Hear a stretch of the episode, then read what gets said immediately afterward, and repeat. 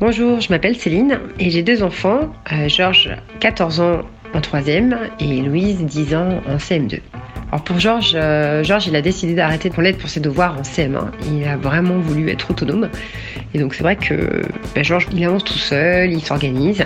C'est un petit peu plus difficile là depuis, euh, depuis le Covid hein, parce qu'il y a eu quand même cet esprit de, de vacances un peu permanentes. Donc là, cette année en troisième, avec le brevet, on vérifie comme on l'a jamais fait auparavant, euh, qu'il a bien anticipé ses évaluations, mais voilà, ça, ça, ne pose pas de problème. Par contre, avec lui, c'est vrai que depuis le CP, eh bien, c'est devenu en fait un, moment euh, difficile, les devoirs. On a appris au fur et à mesure de ne pas trop la surcharger, parfois même de, ne pas faire tous les devoirs en accord avec la maîtresse, de faire des pauses de, de quart d'heure en quart d'heure entre chaque thématique.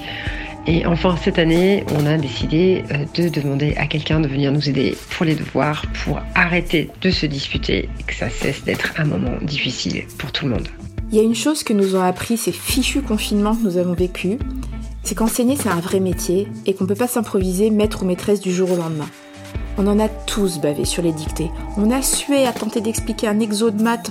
On s'est rendu compte que nos petits chéris avaient sacrément du boulot et que nous, on savait pas trop comment s'y prendre.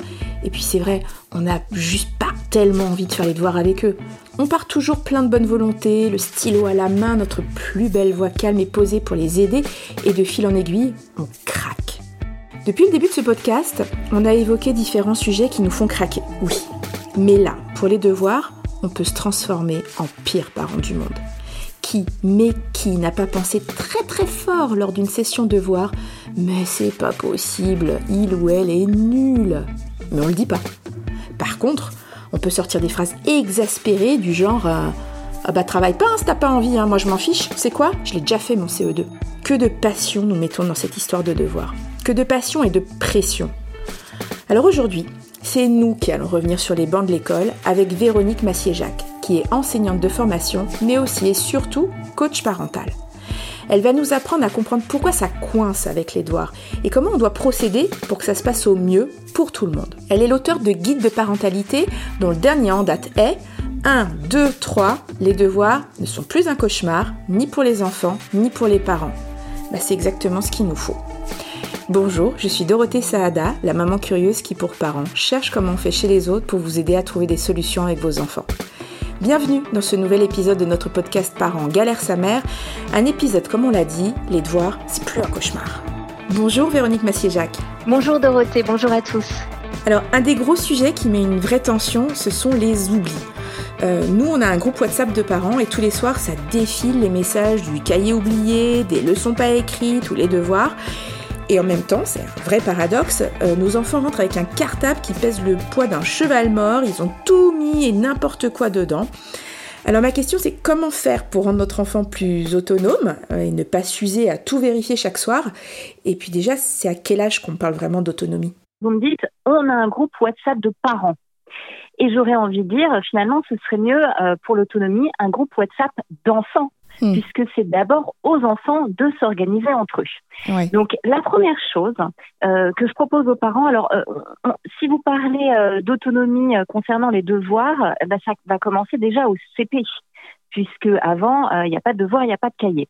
Donc la, la première des choses, c'est quand l'enfant rentre de l'école, immédiatement, il ouvre son agenda tout de suite. Hmm. Je ne dis pas qu'on va faire les devoirs immédiatement, pas du tout, mais c'est juste pour voir quels sont les devoirs pour demain, quel cahier ou livre il fallait, et est-ce que oui ou non, l'enfant a tout dans son sac.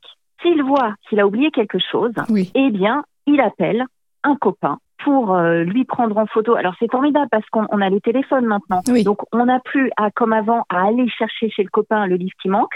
On peut demander à ce qu'il envoie une photo sur le téléphone des parents. Hmm. Mais là encore, j'invite à ce que ce soit l'enfant qui fasse la démarche. Même petit? Même, même à 6 ans, tout à fait. Évidemment, avant, comme tout apprentissage, vous allez euh, lui montrer, j'appelle ça la méthode des 5 pas, vous allez lui montrer comment faire. Hmm. C'est-à-dire, la méthode des 5 pas. Premièrement, la première fois que ça va se passer, c'est vous qui allez faire. C'est-à-dire que votre enfant va vous dire, ah ben mince, j'ai oublié euh, mon livre de français, euh, c'est l'exercice 5, qu'il me faut. Donc vous allez prendre le téléphone, vous allez appeler euh, la maman d'un copain et vous allez dire voilà, est-ce que tu pourrais m'envoyer s'il te plaît en photo l'exercice numéro 5 de français. Hmm. Vous avez montré à votre enfant comment faire. La prochaine fois, vous allez dire à votre enfant bah là tu vas faire avec moi. Qu'est-ce que je dois dire? Cherche-moi le numéro de téléphone de la maman à qui, à qui je dois appeler. Mhm. Donc, il le fait avec vous. La troisième fois, c'est lui qui le fait avec votre aide. Donc, il va prendre le téléphone, vous allez l'aider en lui disant, bah tiens, je te donne le numéro, c'est ça, mais c'est lui qui fait, c'est lui qui demande, c'est lui qui se présente. Quand il a fini, vous pouvez débriefer. Vous hmm. pouvez dire euh, ah ben écoute euh, génial, tu t'es présenté, euh, tu as dit qui tu étais, tout ça. Bon, mais t'as juste, tu t'es trompé d'exercice. Alors hop, on va recommencer. Il faut que tu rappelles la maman. D'accord. Et puis la quatrième fois, vous le laissez faire tout seul, mais vous le regardez en l'encourageant. Mhm. Et la cinquième fois, il est capable de faire tout toute seule de A à Z. Il trouve le numéro de téléphone, il appelle, il demande quoi, il dit merci et raccroche. Et est-ce que aussi il va savoir quoi mettre dans son cartable? Puisque comme je le disais dans ma question, on se retrouve avec des cartables où il n'y a pas les bonnes choses dedans finalement. Alors ça, c'est vraiment un point aussi euh, à travailler en amont. Alors déjà, quand vous dites qu'il y a beaucoup de choses, euh, moi je pense qu'un gros problème, c'est la trousse. Ah, c'est vrai. Il y en a plein. Il y a la trousse des feutres, il y a la trousse des crayons de couleur, il y a la trousse normale, et puis en plus, il n'y a jamais rien de bon. Donc déjà, je conseille aux parents d'avoir une seule trousse, une grosse trousse. J'appelle ça la trousse à compartiment. Vous trouvez ça partout maintenant. Et c'est une trousse où tout sera rangé à sa place. Donc déjà, il a que ça à prendre le soir. Il peut pas vous dire ah ben j'ai pas les crayons de couleur, j'ai pas mes feutres pour colorier. Dans une seule trousse, il y a tout. Le matériel aussi est à vérifier euh, chaque vendredi soir avec votre enfant. Et ensuite, il le fera tout seul pour que systématiquement, il ait le bon matériel tout le temps. Et vous, en revanche, en tant que parent, vous devez avoir une armoire avec des stocks, des stocks de colle, des stocks de crayons bleus, des stocks de crayons rouges, pour jamais euh, tomber en rade. Mm. Euh, donc, qu'est-ce qu'il prend? Il faut lui apprendre, il faut travailler avec lui sur ça.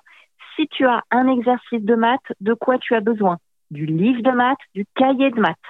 Vous, vous répétez avec lui, vous faites mm. ça à la maison en amont. Si tu as un exercice de français, qu'est-ce qu'il faudra? Le livre de français, le cahier de français.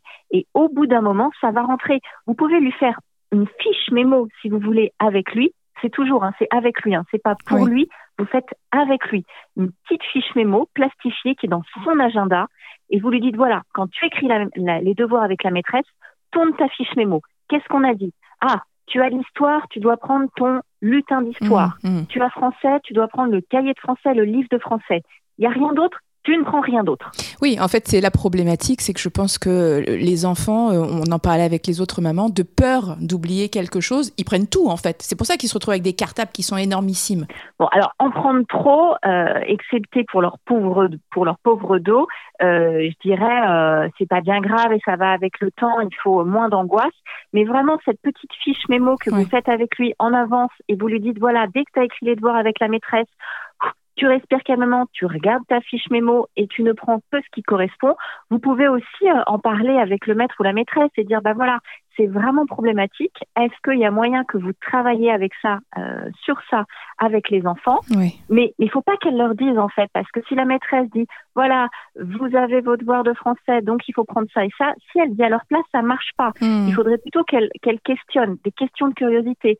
Alors, je vous ai dit demain qu'on a un, vous avez comme devoir un exercice de français. Qu'est-ce qu'on prend? Hop, le livre, oui. Qu'est-ce qu'on prend d'autre? Ah, mm. oui, ça. Et éventuellement pour s'entraîner, ah, le cahier de brouillon. Il faut marcher par question de curiosité. Il ne faut pas donner toutes les informations aux enfants. Il faut les forcer à se poser les bonnes questions et après ce sera plus facile comme démarche.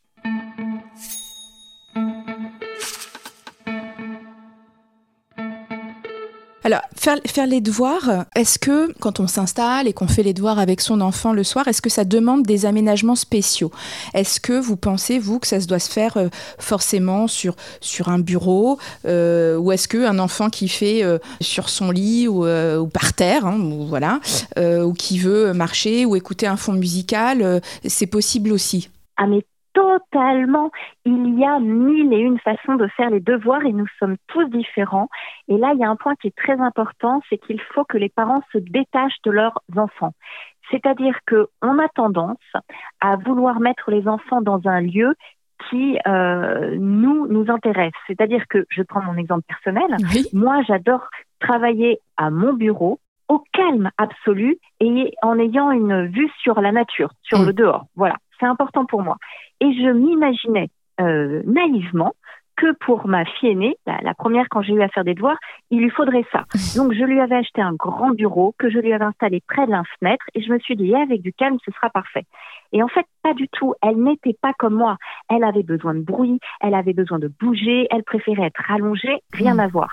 Et quand je l'ai compris, quand j'ai vraiment euh, compris que le, le, cadre des devoirs était très important et qu'il était unique pour chaque enfant ou chaque adulte, ça a changé beaucoup de choses. Donc on l'écoute, on lui pose la question aussi, comment est-ce que tu veux travailler ou est-ce qu'on on, l'observe? Les deux, les deux. C'est-à-dire que vous pouvez lui poser des questions.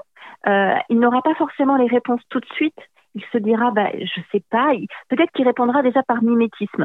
Il vous aura vu travailler et il pensera, bah, je vais peut-être essayer comme toi. Oui. Et puis il testera et puis finalement, bah, en fait non, ça me plaît pas. Euh, j'ai été sur une chaise pendant huit heures, euh, j'ai plutôt envie d'être allongée. Euh, je me rends compte qu'avec un son musical, en fait, c'est mieux. Ou au contraire, en fait, la musique, ça me dérange, j'ai besoin de calme. Il, va aussi lui-même expérimenter. Et puis vous, en l'observant, vous pourrez peut-être lui dire, ben, j'ai constaté que là, la leçon de maths, quand tu faisais des allers-retours, que tu marchais, euh, c'était mieux pour toi. Mhm. Donc peut-être qu'on va faire quelque chose en mouvement euh, pour les devoirs. Et, si, si ça dure des heures, ça c'est vraiment une, problématique, si ça dure des heures, si on a un enfant qui rechigne tous les soirs, euh, qui se bloque ou qui dit de toute façon je comprends rien, enfin bref, un, un enfant qui veut pas, est-ce qu'il y a euh, des, trucs qui, peuvent euh, nous aider, comme, je sais pas, peut-être instaurer euh, un, planning clair, lui dire, bon, bah voilà, on fait les devoirs de telle heure à telle heure, après on fait une pause, on prend ta douche. Enfin, est-ce qu'il faut que ce soit très, très cadré comme ça, ou pour, nous aider ou pas? Alors, je vais apporter plusieurs réponses à votre question parce qu'il y, a, plusieurs points à aborder. Mmh. L'histoire du cadre. Euh, oui, en effet, ça me semble essentiel d'instaurer un cadre. Pourquoi? Parce qu'on va éviter de perdre du temps. C'est comme pour nous le matin. Le matin, on a tous une routine. Vous avez un moment où vous allez manger, vous allez vous doucher, vous allez aller aux toilettes. Vous savez ce que vous avez à faire. Vous ne perdez pas de temps le matin et heureusement. Si chaque matin on se posait la question qu'est-ce que je fais? Je vais me doucher, je vais déjeuner, je vais me laver, je vais m'habiller. On mettrait mille ans. Donc pour les devoirs, oui, aussi pour aider l'enfant, il faut qu'il ait un planning. Encore une fois, il n'existe pas de, de, de j'appelle ça le tableau de routine, de tableau de routine idéal. Il faut voir avec l'enfant.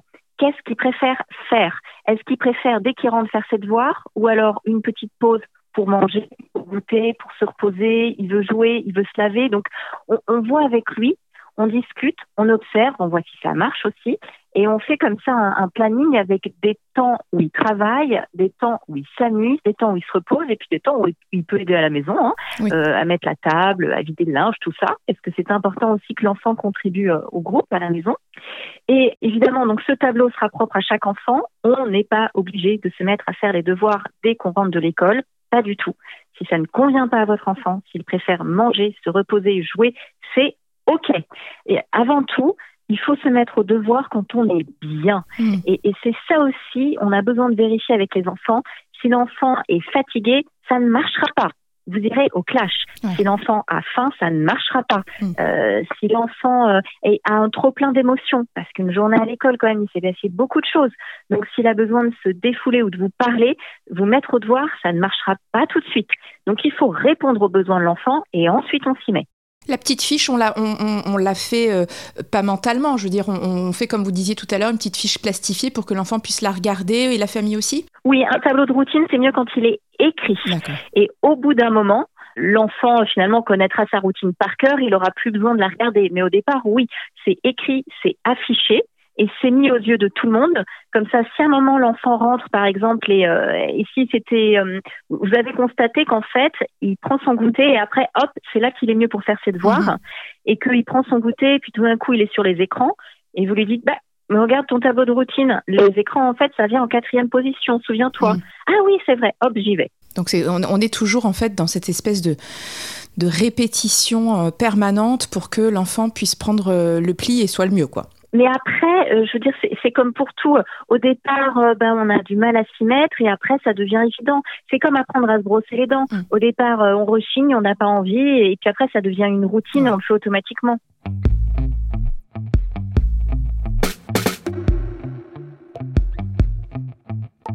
Une autre question, plus parent, si, si notre enfant nous sollicite pour faire les devoirs, mais que ça nous ennuie. Voilà, ou que euh, on n'a pas tous les jours ni la patience ni le temps. Est-ce que au lieu justement, comme vous le disiez, que ça, aille au clash, parce que nous aussi on a une autre journée dans les pattes, est-ce qu'on fait appel à une, tierce personne, je sais pas, le grand frère, la grande sœur, on alterne papa maman un jour sur deux, ou est-ce que c'est mieux d'avoir toujours le même référent devoir? Alors, très bonne question. Si vous n'avez pas envie de faire vos devoirs avec vos enfants, hein, il est clair, ça ne va pas marcher, ah il va s'en rendre compte. Donc, euh, on ne peut pas se forcer. Euh, donc, donc, encore une fois, je vais faire plusieurs, plusieurs réponses. Il est évident qu'il faut déjà être bien soi-même pour être bien avec son enfant. Donc, si vous n'avez pas envie, parce que vous êtes fatigué, parce que vous n'avez rien compris à la leçon, pour X ou Y raison, mm. évidemment, vous passez le relais passer le relais à quelqu'un qui est plus motivé. Donc ça peut être l'autre parent, ça peut être en effet euh, un, grand sœur, une grande sœur, ça peut être un copain. Euh, votre vous invitez votre enfant à faire ses devoirs avec un autre copain qui lui a, compris davantage la leçon. Ça peut être aussi, euh, eh ben votre enfant reste à l'étude et fait ses devoirs accompagnés d'un autre adulte. Mais ça, j'ai une question par rapport à l'étude justement. Est-ce que nous, les parents, on recheck ce qui a été fait à l'étude après le soir? Ah, vous voulez rechecker? Non, il n'y a pas à rechecker. Sauf si votre enfant euh, vous le demande, c'est-à-dire que c'est une demande de sa part, mais non, vous n'avez pas à rechecker parce que là, ça, va être un manque de confiance. Hmm. Faites confiance à votre enfant. S'il vous dit c'est bon, euh, moi j'ai tout compris et j'ai tout fait, n'allez pas vérifier. Moi, je vous dis ça aussi, expérience personnelle. Donc, j'ai fait, j'ai fait ça, je lui suivi. Donc, euh, mon fils est en CE2. Il m'a dit arrête de revérifier, c'est bon, j'ai fait, je sais tout par cœur n'avait rien appris. Donc, euh, à partir de là, comment je, je, recadre encore une fois? Est-ce que je le laisse quand même tout seul ou je... Alors, quand, vous me dites, du coup, il n'avait rien appris, comment vous avez su qu'il n'avait rien appris? Ah bah Parce qu'il a eu une interro, c'était des mots d'anglais. Il avait euh, dix mots d'anglais à apprendre et il n'en avait appris aucun. Et il m'avait euh, soutenu mordicus qu'il les avait tous vus à l'étude, c'était bon. Maman, ne, ne recheck pas derrière, t'as pas confiance. Alors, vous n'avez pas rechecké derrière. Déjà, je vous dis bravo. Merci. Parce que vous avez tenu le coup. Donc, franchement, félicitations. Parce que euh, moi, avant aussi, j'étais la première. J'avais une envie, c'était de rechecker. Donc, bravo. Vous n'avez pas rechecké. Il a cru, hein, vraiment, qu'il avait bien, bien compris, bien travaillé. La note a prouvé que ça n'a pas marché. Mm. Donc, ce que vous pouvez faire après, vous constatez donc que la note bah, n'est pas à la hauteur de ses espoirs. Donc là, en revanche, voilà, j'invite le parent, quand il y a une mauvaise note, à, à en parler avec l'enfant. Bon alors, qu'est-ce qui s'est passé? Parce que pour le coup, tu m'avais dit que tu avais euh, tout compris, bien révisé. Euh, donc, qu'est-ce qui s'est passé pour que ça ne fonctionne pas? Peut-être que tu n'as pas appris correctement. Peut-être que tu as pensé que tu avais suffisamment travaillé, mais finalement, c'était pas assez. Donc, euh, vous en discutez avec l'enfant pour voir où ça a pu pêcher et pour trouver une autre manière de faire la prochaine fois. Il s'agit surtout pas de disputer, de lui dire Ah, tu t'es bien foutu de moi. Hein. Tu m'as dit que tu avais appris, mais en fait, tu as vu ta note? Pas du tout. Hein. Vous, vous partez du principe que voilà, il vous a dit qu'il avait euh, suffisamment travaillé. C'est OK. Seulement, la note montre qu'il y a quelque chose qui s'est mal passé. Donc, est-ce que c'est vraiment une quantité de travail suffisante ou est-ce que la quantité était là, mais finalement c'était la qualité? Donc, euh, vous allez dire peut-être la prochaine fois on va trouver une autre méthode de travail. Mhm. Est-ce que tu veux que je t'aide à en trouver une autre? Est-ce que euh, peut-être il faudrait que je t'interroge ou qu'un copain t'interroge? Voilà, vous en discutez avec l'enfant. Votre enfant ne pourra pas vous dire euh, ah mais non, j'ai révisé super bien et ma technique était super. Il pourra pas vous dire ça puisque la note n'est pas là. Donc oui, oui, bien sûr.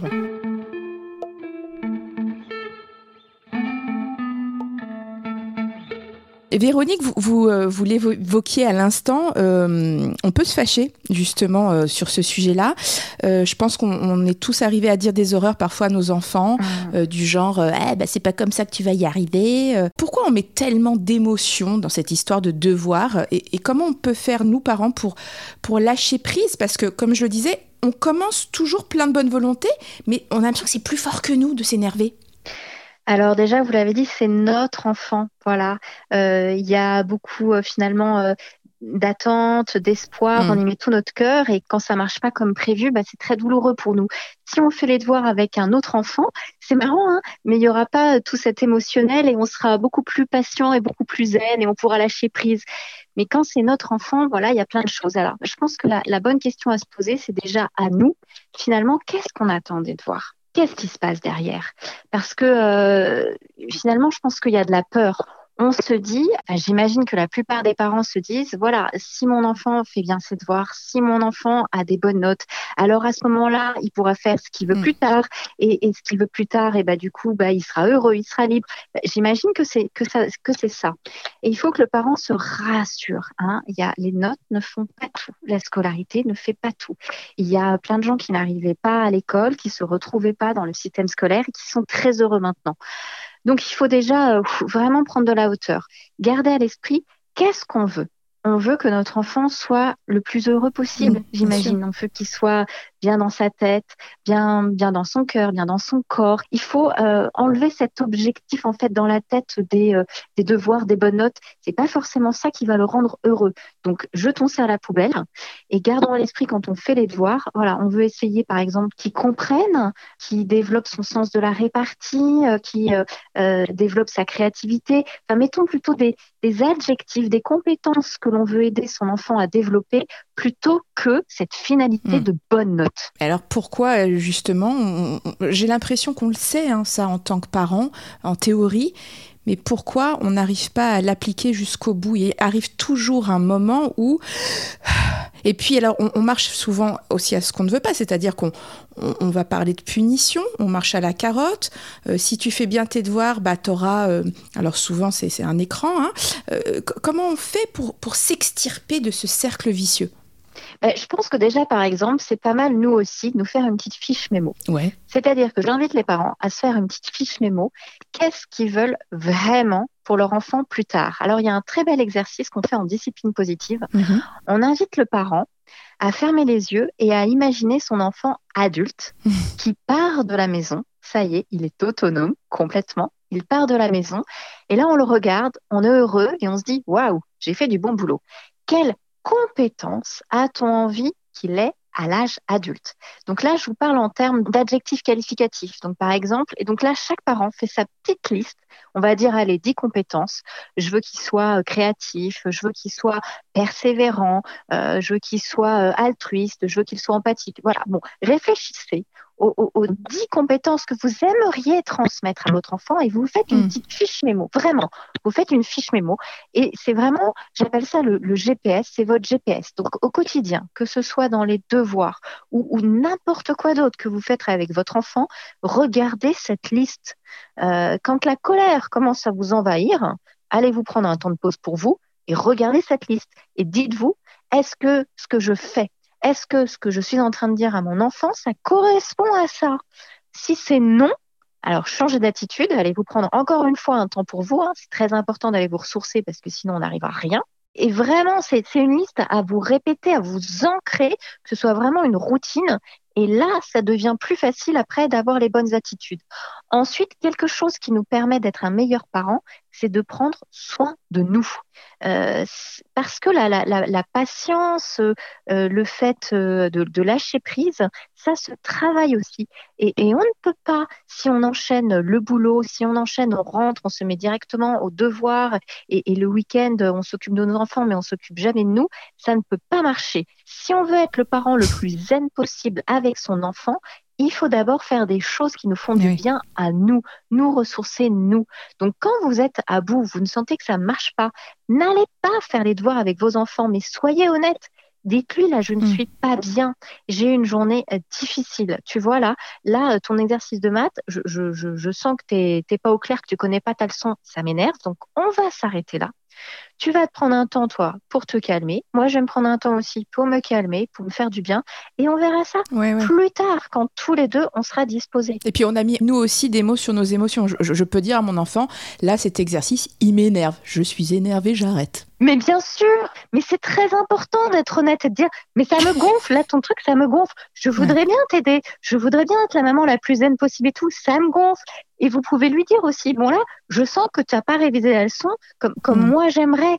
Donc euh, là, c'est compliqué pour moi. Donc on va prendre du recul. Moi, avec ma grande, on n'a pas la même façon de travailler. Je respecte tout à, tout à fait sa façon de travailler. Mais quand elle me demande de travailler avec elle, parfois je lui fais oh, Tu sais, c'est dur. C'est dur pour moi. Euh, c'est dur, par exemple, de devoir euh, sauter sur place, de devoir écouter de la musique. C'est dur parce que moi, je ne travaille pas comme ça. Donc je lui dis Il faut un petit temps quand même d'adaptation, ma chérie, parce que là, c'est. Et comme on fait d'ailleurs quand on a une grande euh, ou un grand et que il nous demande de l'aide, mais qu'on se rend compte qu'on commence un déjà à être dépassé par voilà, des compétences qu'on n'a peut-être plus sur des choses qu'on ne comprend plus. Euh, comment on peut aider notre enfant? Alors, comment on peut aider son enfant quand on n'a plus les compétences? Euh, Plusieurs possibilités. Soit euh, bah, vous lui dites, attends, je vais revoir la leçon comme avec toi, comme si j'étais novice. Donc moi, ça m'arrive, j'ai complètement oublié de quoi c'était et je, je relis la leçon j'apprends des choses, je m'enrichis. Et ensuite, quand je suis devenue à égalité avec ma fille, euh, j'ai appris la leçon comme elle. Bah là, on travaille, mais je suis vraiment comme si j'étais une élève de sa classe. oui.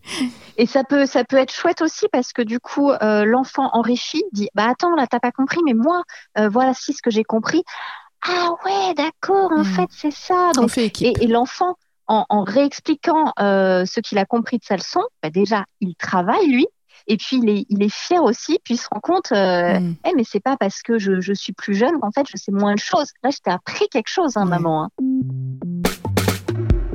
Je, trouve qu'aujourd'hui, euh, en tout cas, je parle pour mes enfants, mais je trouve que les enfants de mes amis disent la même chose. Ils ont beaucoup le mot, le mot stress à la bouche. Ils nous disent euh, Ouais, tu me parles trop de l'école, ça me stresse, ou l'école, ça me stresse. si bien qu'on a un peu l'impression en tant que parent qu'on peut plus trop aborder le sujet. Et en fait, c'est euh, par rapport à ce que vous dites, comment est-ce qu'on peut aborder l'école, les devoirs, euh, tout ça de manière positive? Parler positivement de l'école, comment on fait? C'est vrai que nos enfants euh, sont, très stressés et on, le voit, de, les études le montrent. Hein. Alors aussi, cette histoire de confinement, de conditions sanitaires n'a fait qu'empirer la chose. Comment parler de l'école? Ben Déjà, quand nos enfants rentrent le soir, la première question euh, à éviter absolument, surtout, c'est c'est quoi tes notes? Ou euh, est-ce que tu as été sage? Ok. Voilà, donc euh, quand on est petit, c'est est-ce que tu as été sage? Est-ce que tu as bien écouté la maîtresse? Quelles sont tes notes? Non, ça c'est à bannir parce que c'est hyper anxiogène. Mm. donc juste, bah, comment s'est passée ta journée? Qu'est-ce que tu as voilà, euh, qu'est-ce que tu as aimé, qu'est-ce qui s'est moins bien passé, est-ce que tu as des petites histoires de copains à me raconter? Mmh. Et puis vous aussi, vous pouvez raconter votre journée, bien évidemment, c'est un partage quoi. Donc on n'est pas là, qu'est-ce que tu as appris qui t'a intéressé? Ou quel cours euh, t'as un peu gonflé? On va plutôt orienter les questions comme ça. Euh, ensuite, euh, vous pouvez dire à votre enfant, être honnête, Qu'est-ce que vous, euh, vous pensez de l'école Quel rôle vous pensez que ça a En quoi vous jugez que c'est important Pour bien que votre enfant comprenne, finalement, c'est pas la finalité des notes. C'est euh, vous avez envie qu'il soit heureux et bien dans ses baskets. Mmh. Euh, vous vous dites, bah voilà, si tu as des bonnes notes, ce sera plus facile, tu peux faire ce que tu veux. Soyez honnête, pour... parce que souvent les enfants, les enfants sont persuadés, quand on discute avec des ados, non mais la seule chose qui compte pour nos parents, c'est les, les notes. c'est vrai, ils disent ça, c'est horrible, quoi. Et les parents de leur côté disent, bah, bien évidemment, c'est pas ça. On veut qu'il soit, qu'il soit bien dans sa peau, c'est évident. On veut qu'il ait des copains. Bah, c'est ce que je vous disais tout à l'heure, entre la théorie et la pratique. Mais il faut savoir aussi qu'est-ce qu'on on, dit à notre enfant? Et c'est vrai qu'on leur demande souvent, c'est quoi tes notes? Ah, mais pourquoi? Mais c'est pas vrai. Qu'est-ce que t'as foutu? Voilà, tu as eu 4, qu'est-ce que t'as foutu Alors que finalement, on devrait dire, OK, tu as eu 4 sur 20, donc ça veut dire qu'il y a des choses que tu n'as pas encore compris. Si tu veux, je suis là pour t'aider. On va se pencher sur le sujet, voir si moi je peux pas t'aider ou euh, quelqu'un d'autre peut t'aider euh, pour voir euh, ce à, côté de quoi tu es passé en fait. Est-ce que c'est ta méthode de travail qui pêche? Est-ce que vraiment tu n'as pas assez travaillé et tu le reconnais? C'est ça en fait. Ou alors on transforme encore plus positivement, super, on va pouvoir apprendre de tes erreurs. Oui, alors là pour un 4 sur 20, vous êtes une super maman si vous avez arriver à dire ça. C'est une idée que je lance, mais je n'y arriverai ça, le, Le, 4 sur 20, c'est super. Mais en tout cas, oui, la première, si vous avez une réaction de Oh, c'est pas vrai. Ouais. Voilà. Puis ça se voit sur votre visage, vous êtes crispé. Déjà, l'enfant, euh, il va appréhender euh, une nouvelle mauvaise note et puis il va vous les cacher. Parce que si c'est pour que vous réagissiez comme ça. Oui, c'est sûr. Donc c'est la réaction aussi. Alors évidemment, vous n'allez pas sauter de joie en disant mais c'est génial le 4 sur 20, au moins tu compris 4 trucs sur 20.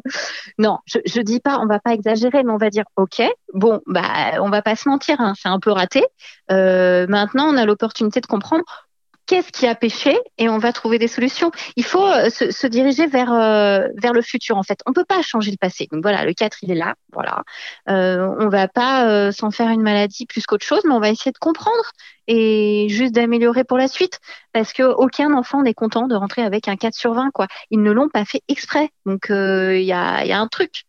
Je pense que euh, l'école, le, le, le, collège et, et, notre façon de faire les devoirs, euh, c'est vrai que c'est pas assez fun, pas assez ludique, et on, on, on gâche ce, cette motivation que l'enfant a naturellement. Donc il faut, elle, elle est là, il faut juste la retrouver donc, vous pouvez pas changer ce qui se passe euh, à l'école. Hein. Euh, mmh. Si les cours sont pas assez fun, vous pouvez pas le changer.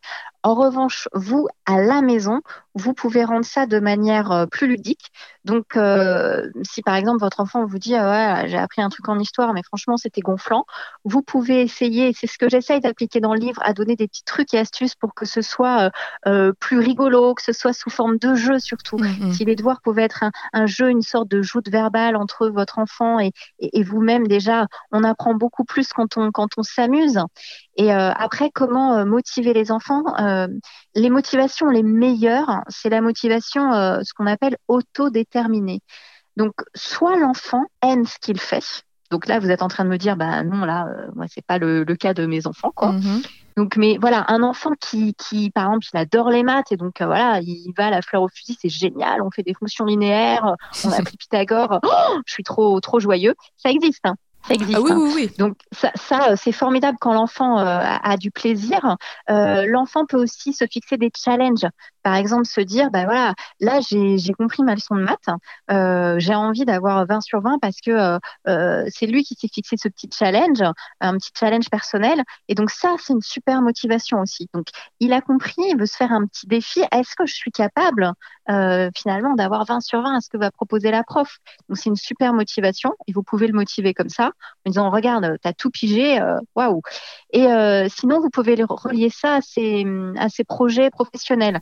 Si par exemple votre enfant, son rêve, euh, je sais pas moi, euh, c'est d'être euh, homme politique, ah, n'importe quoi, et eh bien vous allez dire, alors là, pour réaliser ton rêve, ce qui est important comme cours, ça va être les langues, ça va être le français. Vous, vous ciblez en fait ouais. et vous lui dites, vous, vous rapprochez en fait son, son objectif et dire ça, c'est vraiment important pour toi et il va développer du coup une motivation. Même si les cours sont pas hyper fun, hyper intéressants, il aura ça dans la tête en disant oui, mais moi, ça va m'aider à concrétiser mon projet professionnel, donc je vais m'accrocher à ça. Et du coup, la motivation, elle sera là.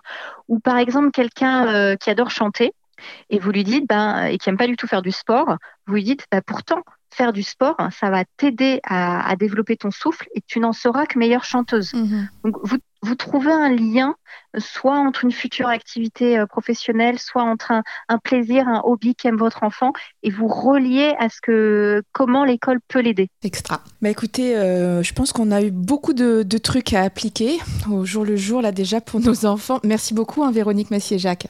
Bon, merci, j'avais encore envie de parler de, de, dire plein de choses. Ah, mais je pense que moi aussi, ce sujet, on peut, on peut en faire euh, 10 heures.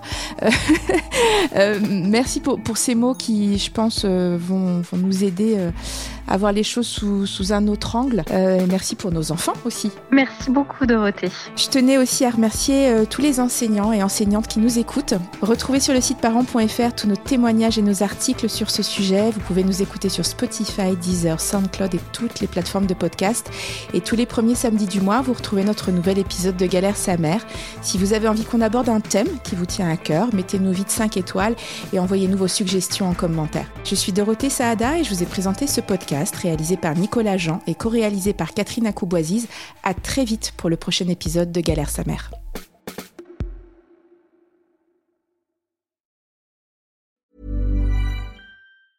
Normally, being a little extra can be a bit much, but when it comes to healthcare, it pays to be extra.